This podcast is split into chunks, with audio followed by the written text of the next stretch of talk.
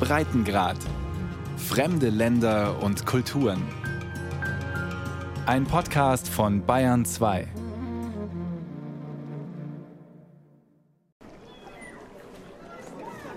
Sekou Koyate steht am meterhohen, mit Stacheldraht bewehrten Zaun von Karatepe und blickt über die weißen Zelte aufs Meer.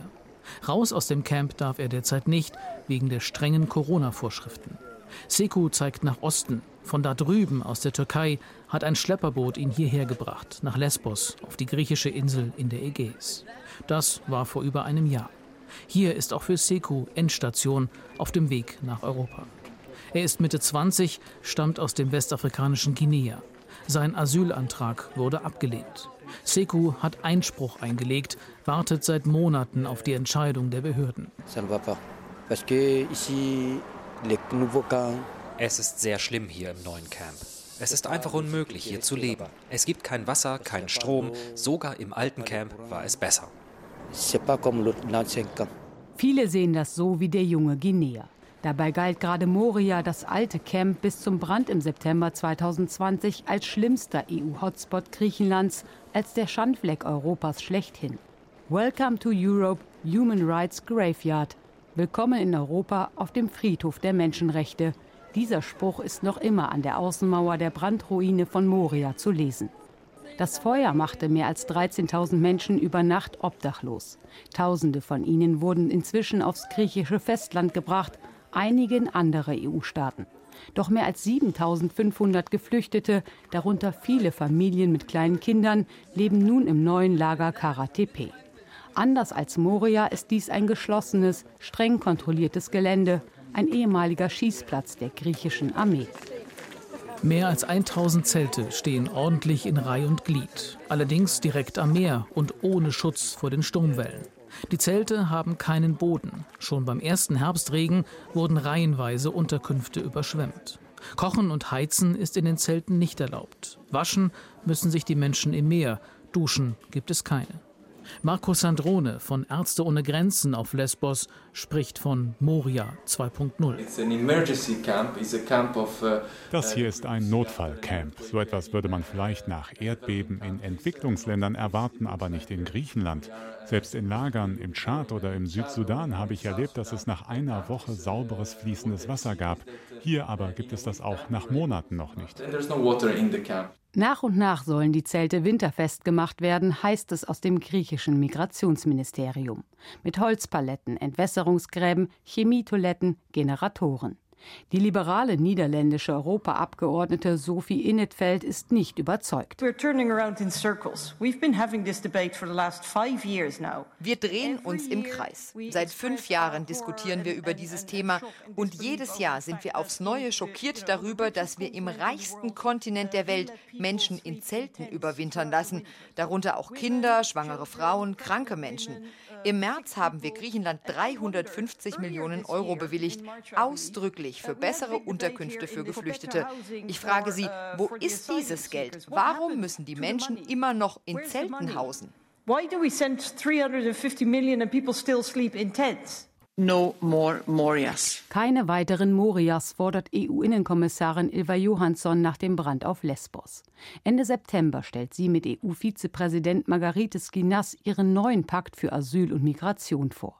Er soll den Neustart in einem der umstrittensten Politikfelder der EU markieren. Skinas beschreibt den Pakt als ein Haus mit drei Etagen. Der erste Stock bedeutet eine sehr starke äußere Dimension. Im Mittelpunkt stehen verstärkte Partnerschaften mit Herkunfts- und Transitländern. Der zweite ein robustes Management unserer Außengrenzen. Und der dritte bedeutet feste, faire, interne Regeln der Solidarität, sodass diejenigen, die unter Druck stehen, die Gewissheit haben, dass der Rest der Familie sie unterstützen kann. Gemeinsam mit den Herkunfts- und Transitländern will die EU Schleuser bekämpfen. Sie will, dass diese Drittstaaten ihre Bürger schnell zurücknehmen. Ein neuer EU-Koordinator soll sich um Rückführungen kümmern und Frontex dabei eine größere Rolle spielen. Allerdings, die EU will die Mittel für die Grenzschutzagentur deutlich kürzen. Aus den Maghreb-Staaten, aus Westafrika, Syrien oder Afghanistan, aus den unterschiedlichsten Orten der Welt machen sich Menschen auf den Weg Richtung EU. Für Asylverfahren ist bislang das Land zuständig, in das ein Geflüchteter zuerst kommt. Festgelegt ist das in den Dublin-Regeln, die vor allem die Staaten an den EU-Außengrenzen, Griechenland und Italien etwa, belasten. Auch im neuen Pakt soll es bei diesem Grundsatz bleiben, die Regelung wird aber angepasst. Heißt, wer zum Beispiel in einem EU-Land enge Verwandte hat, soll dorthin gebracht werden. Die meisten Geflüchteten aber dürften weiterhin an den Außengrenzen Asyl beantragen. Zwei Drittel von ihnen haben laut EU keine Aussicht auf Erfolg. Kommissarin Ilva Johansson macht unmissverständlich klar, And I think this is what the European citizens ich denke, die europäischen Bürger sagen, wir sind bereit, diejenigen aufzunehmen, die internationalen Schutz benötigen. Wir sind bereit, diejenigen aufzunehmen, die das legale Recht haben, in unserer Union zu arbeiten oder zu studieren. Aber diejenigen, die kein gesetzliches Recht auf Aufenthalt haben, müssen zurückkehren. Und das ist es, worauf wir uns in unserem Vorschlag wirklich konzentrieren. Wer bleiben darf und wer nicht, soll künftig schnell schneller geklärt werden und so funktionieren. Ankommende werden innerhalb von fünf Tagen registriert und medizinisch untersucht. Diejenigen, die aus einem Land mit niedriger Anerkennungsquote kommen, aus Tunesien zum Beispiel, sollen dann binnen drei Monaten ein beschleunigtes Asylverfahren durchlaufen. Verteilung, Solidarität. Es sind Begriffe, die das Klima in der europäischen Migrationspolitik schon lange vergiften. Griechenland, Italien, Malta oder Spanien fühlen sich häufig mit den Geflüchteten alleingelassen. Während die Visegrad-Staaten, Ungarn, Polen, Tschechien und die Slowakei sich weigern, Migranten aufzunehmen. Österreich hat sich ihnen mittlerweile angeschlossen. Es ist ein gordischer Knoten, den die EU-Kommission mit dem Pakt zu durchschlagen sucht. Man diskutiere nicht, erklärt Kommissionspräsidentin Ursula von der Leyen, ob sich Staaten beteiligen, sondern wie. It is not a question whether member states should support with solidarity and contributions, but how they should support. Die EU-Kommission spricht nicht mehr von verpflichtenden Quoten, nach denen jedes Mitgliedsland Migranten aufnehmen muss, sondern von verpflichtender Solidarität. Vor allem, wenn sich große Krisen wie 2015 wiederholen, gäbe es zwei Möglichkeiten. Entweder durch die Umverteilung von denjenigen, die wahrscheinlich internationalen Schutz benötigen, oder durch eine neue Abschiebepatenschaft. Bei der helfen sich die Mitgliedstaaten gegenseitig dabei, die Rückführung von Personen, die nicht zum Aufenthalt berechtigt sind, tatsächlich durchzuführen und dafür zu sorgen, dass sie im Herkunftsland reintegriert werden. Wenn Polen also zum Beispiel keine Geflüchteten aufnehmen will, muss es Griechenland bei der Rückführung von abgelehnten Asylbewerbern helfen. Schafft Polen das nicht innerhalb von acht Monaten, müsste es diese Menschen selbst aufnehmen. Man habe aus der Vergangenheit gelernt, betont die Kommission und meint damit die Jahre 2015 und 2016, die heute noch nachwirken. Damals versuchte die EU unter dem Eindruck der sogenannten Flüchtlingskrise insgesamt 160.000 Schutzsuchende aus Italien und Griechenland in alle EU-Staaten zu verteilen. Der Luxemburger Jean Asselborn hatte den Vorsitz im Rat der Innenminister und erinnert sich am Telefon. Wir werden an einem Punkt angekommen, wenn wir mal das nicht hinkriegen, dann glaube ich, wird kein Mensch mehr noch an Europa glauben. Die Entscheidung für die Umverteilung fiel damals mehrheitlich, aber nicht einstimmig. Kurz danach klagten Ungarn und die Slowakei dagegen und verloren. Der Europäische Gerichtshof machte später auch klar, dass Ungarn, Tschechien und Polen Geflüchtete aufnehmen müssen. Geändert hat das nichts. 2016 hat die EU mit der Türkei ein umstrittenes Abkommen geschlossen, damit Geflüchtete gar nicht erst nach Europa kommen. Und Ankara für die Unterstützung der Menschen im Gegenzug rund 6 Milliarden Euro bereitgestellt. Innereuropäisch aber hat sich nichts bewegt obwohl heute viel weniger Menschen nach Europa kommen als 2015. Tatort östliches Mittelmeer.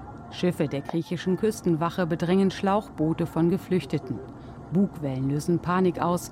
Die Menschen sollen umkehren Richtung Türkei.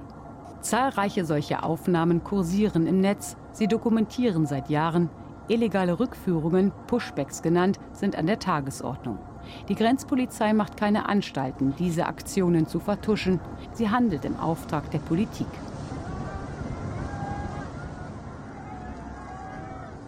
Recherchen der ARD, aber auch des Magazins Der Spiegel und anderer Organisationen wie Lighthouse Reports und Bellingcat zeigen nun, auch die EU-Grenzschutzagentur Frontex soll bei einigen dieser Aktionen im östlichen Mittelmeer mindestens zugesehen, wenn nicht sogar bewusst mitgewirkt haben die zuständige EU-Kommissarin Ilva Johansson. Uh, uh, Wir bauen derzeit unser System zum Management des Außengrenzschutzes aus. Frontex ist ein wichtiger Teil dieses Systems. Natürlich muss sich Frontex, müssen sich alle EU-Behörden an europäisches und internationales Recht halten und die Menschenrechte respektieren. Das ist doch ganz klar. Doch genau das hat die Behörde offenbar nicht getan. Demnach waren Frontex-Beamte seit April 2020 nachweislich bei mindestens sechs sogenannten Pushbacks in der Nähe. Auf einem Video ist zu sehen, wie ein Frontex-Schiff ein überladenes Flüchtlingsboot zunächst blockiert, die Insassen aber nicht rettet. Stattdessen fahren die Frontex-Beamten in einer weiteren aufgenommenen Szene mit hohem Tempo an dem Flüchtlingsboot vorbei und verlassen daraufhin den Ort des Geschehens. Frontex hat inzwischen angekündigt, sich im Rahmen eines neuen Gremiums mit möglichen Verwicklungen in solche illegalen Grenzschutzpraktiken zu befassen. Die Behörde will sich also selbst untersuchen. EU-Kommissarin Johansson ist damit zufrieden und verweist auf größtmögliche Transparenz. Für den Migrationsexperten Gerald Knaus passt das alles ins Bild. Diese Art von Politik, der permanente Rechtsbruch an den Außengrenzen, wird nicht nur von verschiedenen EU-Regierungen, von Mitgliedstaaten mitgetragen, sondern wird von anderen und europäischen Institutionen toleriert. Der neue Pakt für Asyl und Migration der EU-Kommission hat ganz unterschiedliche Reaktionen ausgelöst im Parlament und in den Mitgliedstaaten. Einige nennen den Vorschlag einen Schritt in die richtige Richtung. Doch herauszuhören ist vor allem Kritik von Migrationsexperten, Nichtregierungsorganisationen, Politikern. Manche werfen der Kommission vor, auf Abwehr und Abschottung zu setzen, die Rechte von Asylsuchenden zu verraten. Die Europaabgeordnete Birgit Sippel von der SPD begrüßt zwar grundsätzlich, dass über eine Neuregelung debattiert wird. Allerdings dieser Ansatz, auf Biegen und Brechen alle mit an Bord zu nehmen, der kann nicht funktionieren. Das gilt insbesondere für die Möglichkeit, sich zwischen Aufnahme und Abschiebung zu entscheiden. Aus meiner Sicht kann das durchaus zu einer Spaltung Europas führen. Die einen zeigen sich solidarisch und den anderen geht es um den Ausbau der Festung Europas. Der Vorschlag der verpflichtenden Solidarität. Er ist auch unter den Mitgliedstaaten umstritten. Während Griechenland auf einer gleichmäßigen Verteilung von Migranten besteht, findet Österreichs Kanzler Sebastian Kurz, der Begriff Solidarität solle im Zusammenhang mit Asylfragen erst gar nicht verwendet werden. Und auch wenn die Kommission Ländern wie Ungarn, Tschechien oder Polen entgegengekommen ist, auch sie erheben Einspruch. Der grundsätzliche Ansatz ist nach wie vor unverändert, denn sie möchten die Migration steuern und nicht die Migranten aufhalten. Die ungarische Position ist, die Migranten zu stoppen, und das ist eine andere Sache. Sagt Ungarns rechtspopulistischer Ministerpräsident Viktor Orban. Immerhin finden er und Justizministerin Judith Worgor dass der Ton der neuen Vorschläge ein anderer ist. Aber wenn es um Solidarität geht, ist unsere Position klar. Egal wie Sie es nennen, die Quote bleibt eine Quote. Und das ist für uns eine rote Linie, seit die Herausforderung der Migration begonnen hat. Für Luxemburgs Migrationsminister Jean Asselborn kann der Kommissionsvorschlag eine gute Basis für eine europäische Migrationspolitik sein. Er fordert, solidarisch zu denken. Wenn jedes Mitgliedsland, der, die 27, wenn sie alle sich hinsetzen würden und sagen, es steht ja nicht drin, ich brauche keine Flüchtlinge aufzunehmen, ja, dann funktioniert es ja nicht. Auch die von der Kommission vorgeschlagenen Verfahren an den Außengrenzen kommen nicht überall gut an. Etwa beim grünen Europaabgeordneten Erik Marquardt. Wenn wir eine Situation haben, bei der nur einige umverteilt werden, die nach gewissen Kriterien dann gute Aussichten auf Erfolg haben und die anderen sammeln sich an den Außengrenzen, dann werden wir wieder Moria haben und ich glaube, dass man das verhindern muss. Zweifel bleiben, ob die geplanten beschleunigten Grenzverfahren innerhalb von zwölf Wochen tatsächlich funktionieren, zumal mancher Geflüchtete keinen Pass hat. Migrationsexperte Gerald Knaus hält diese Verfahren zwar grundsätzlich für eine sinnvolle Idee, aber es stellt sich zwei Fragen. Wie schnell kann die EU am Ende über Asylanfragen entscheiden? Und sind die Herkunftsländer oder sichere Transitstaaten bereit, diese Menschen dann auch zurückzunehmen? Beides werde durch die geplanten Abschiebepatenschaften nicht leichter, sagt Knaus und nennt als Beispiel einen Geflüchteten auf Malta, um den sich etwa Polen kümmern müsste. Warum sollte Polen mehr Erfolg damit haben, Rückführungen nach Westafrika zu organisieren? Und warum sollte Malta diese Personen monatelang in Malta festhalten, nur um vorzutäuschen, dass es hier um Solidarität geht. Ungarns Justizministerin Judith Worger wehrt sich gegen den Vorwurf, ihr Land handele unsolidarisch. Ungarn habe doch Staaten außerhalb Europas mit viel Geld unterstützt und für fast eine Milliarde Euro einen Zaun gebaut, um die EU-Außengrenze zu schützen. Worger beklagt fehlenden Respekt und pocht auf die Souveränität ihres Landes. Einige Mitgliedstaaten versuchen aus moralischer Überlegenheit anderen zu sagen, was sie machen sollen und mit wem sie leben sollen. Ungarn hat immer die Bevölkerung gefragt und die große Mehrheit hat gesagt, wir sollten nicht dem multikulturellen Weg folgen. Die Leute wollen keine Parallelgesellschaften in unserer Region in our region. Worger sieht zwar ein, dass es eine Genfer Flüchtlingskonvention gibt, dass Geflüchtete Rechte haben, die aber müssten ihren Asylantrag dort stellen, wo sie ankommen. Man könne immer auf Ungarn zählen, beteuert sie.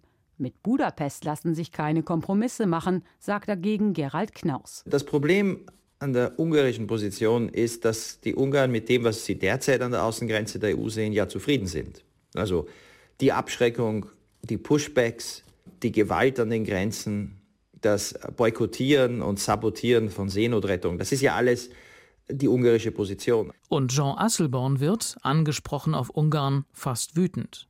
Das Land unternehme alles, damit kein Mensch dort Asyl beantragt. Und das ist etwas, was uneuropäisch ist, unmenschlich ist. Und das ist nicht das Bild, was Europa abgeben muss, wenn es um Flüchtlinge geht, um Migration geht, um Menschen geht, die Recht haben auf internationalen Schutz. Noch immer haben es die EU-Mitgliedstaaten nicht geschafft, die verschiedenen Interessen unter einen Hut zu bringen. Nicht bei der Aufnahme von unbegleiteten Minderjährigen aus Griechenland und auch nicht bei der Rettung von Menschen aus Seenot.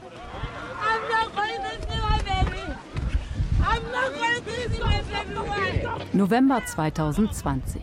Eine junge Mutter aus dem westafrikanischen Guinea wird gerade zwischen Libyen und Italien aus den Wellen gezogen. Auf dem Rettungsboot der katalanischen Hilfsorganisation Open Arms schreit sie verzweifelt nach Joseph, ihrem sechs Monate alten Sohn. Das Baby war aus ihren Armen gerutscht, als der Holzkahn kenterte, auf dem die Frau mit Dutzenden anderen unterwegs war. 28 Sekunden lang ist das Video.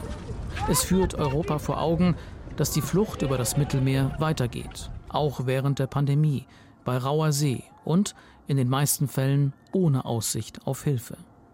Joseph wird später tatsächlich gefunden, kann aber nicht mehr wiederbelebt werden. Er ist auf Lampedusa begraben.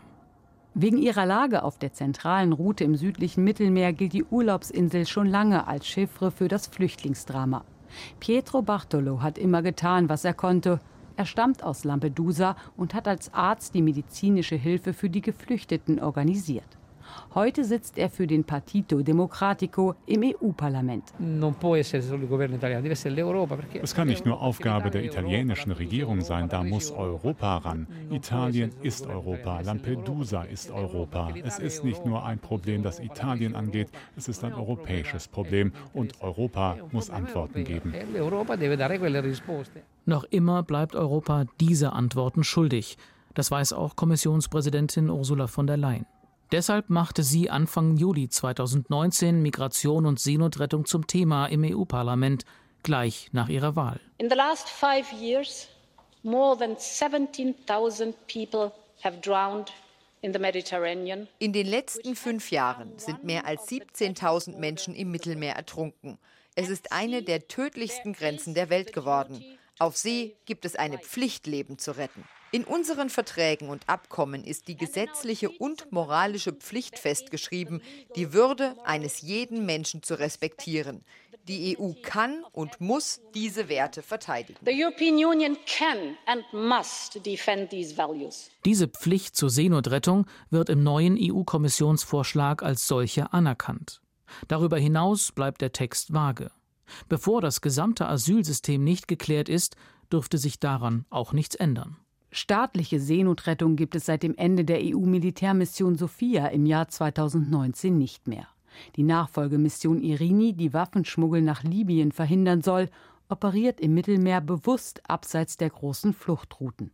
Und privaten Rettern wird es immer weiter erschwert, Einsätze zu fahren. Migration werde immer schwerer und gefährlicher, so der Vorwurf von Hilfsorganisationen. Menschen suchten sich andere, riskantere Routen, Beispiel Kanarische Inseln. Auf dem Weg dorthin ertranken Ende Oktober mindestens 140 Menschen vor der Küste des Senegal. Zugleich spitzt sich die Versorgungslage auf den Kanaren dramatisch zu.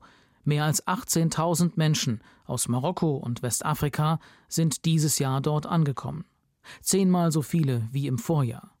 Die Inselbewohner sind überfordert und fühlen sich alleingelassen. Sie befürchten einen neuen EU-Hotspot, ein zweites Moria auf spanischem Boden. Genau solche Hotspots sind für manche, wie Tschechiens Ministerpräsident Andrej Babiš und Ungarns Viktor Orban, ein Mittel der Wahl, ein Durchbruch. Breakthrough the mean outside hotspots. Allerdings sollten die nicht auf europäischem Boden entstehen. Was sich Ungarn genau darunter vorstellt, erläutert Justizministerin Judith Worger. Alle Asylverfahren sollten außerhalb Europas stattfinden. Nur diejenigen, die Asyl bekommen, würden den Weg antreten. Und so würde man auch Massenmigration und illegale Einwanderung stoppen. Die Einrichtung von Hotspots oder sogenannten Ausschiffungsplattformen war schon einmal im Gespräch. Die Idee wurde aber verworfen, auch weil, ganz unabhängig von der rechtlichen Frage, kein Land außerhalb der EU solche Lager einrichten wollte. Luxemburgs Migrationsminister Jean Asselborn ist ein Gegner von solchen Plänen. Das wollen wir doch nicht. Das können wir doch nicht wollen. Asselborn fordert klare Regeln. Dass die, die Schutz fragen und Schutz auch dann aufgrund der Genfer Konvention eben beanspruchen können, dass die in der Europäischen Union bleiben können. Die, die diese Bedingungen nicht erfüllen, die müssen dann auch auf einem europäischen Weg in Würde in ihre Länder zurückgebracht werden. Er schlägt eine obligatorische Umverteilungsklausel vor, auch wenn er weiß, dass das der große Knackpunkt ist. Und er plädiert dafür, die legale Migration stärker zu berücksichtigen. Dem schließt sich der Migrationsexperte Gerald Knaus an. Seine Idee, damit Drittstaaten wie Marokko und Tunesien ab einem festzulegenden Stichtag alle Geflüchteten zurücknehmen, die kein Aufenthaltsrecht haben, muss die EU einen Anreiz schaffen. Etwa Stipendien oder Visaerleichterungen für Bürger. Darüber sollte man viel stärker nachdenken. Knaus ist dafür, sich von der Illusion einer gesamteuropäischen Lösung in der Migrationsfrage zu verabschieden. Aufnahmewillige Länder wie Deutschland, Luxemburg, Finnland sollten vorangehen und dabei von einem EU-Fonds unterstützt werden, in den alle Staaten einzahlen. Wenn man zeigen kann, dass Kontrolle und Flüchtlingskonvention kompatibel sind, glaubt Knaus, werden viele Gesellschaften sagen, da beteiligen wir uns. Für Länder wie Deutschland hier eine Koalition aufzubauen, dafür zu werben, zu zeigen, dass es geht, und dann die Kommission und die europäischen Institutionen, die das dann unterstützen, auch wenn nicht alle mitmachen, ist der einzige realistische Weg, dafür zu sorgen, dass die Flüchtlingskonvention nicht im Jahr 2021 im Mittelmeer ertrinkt.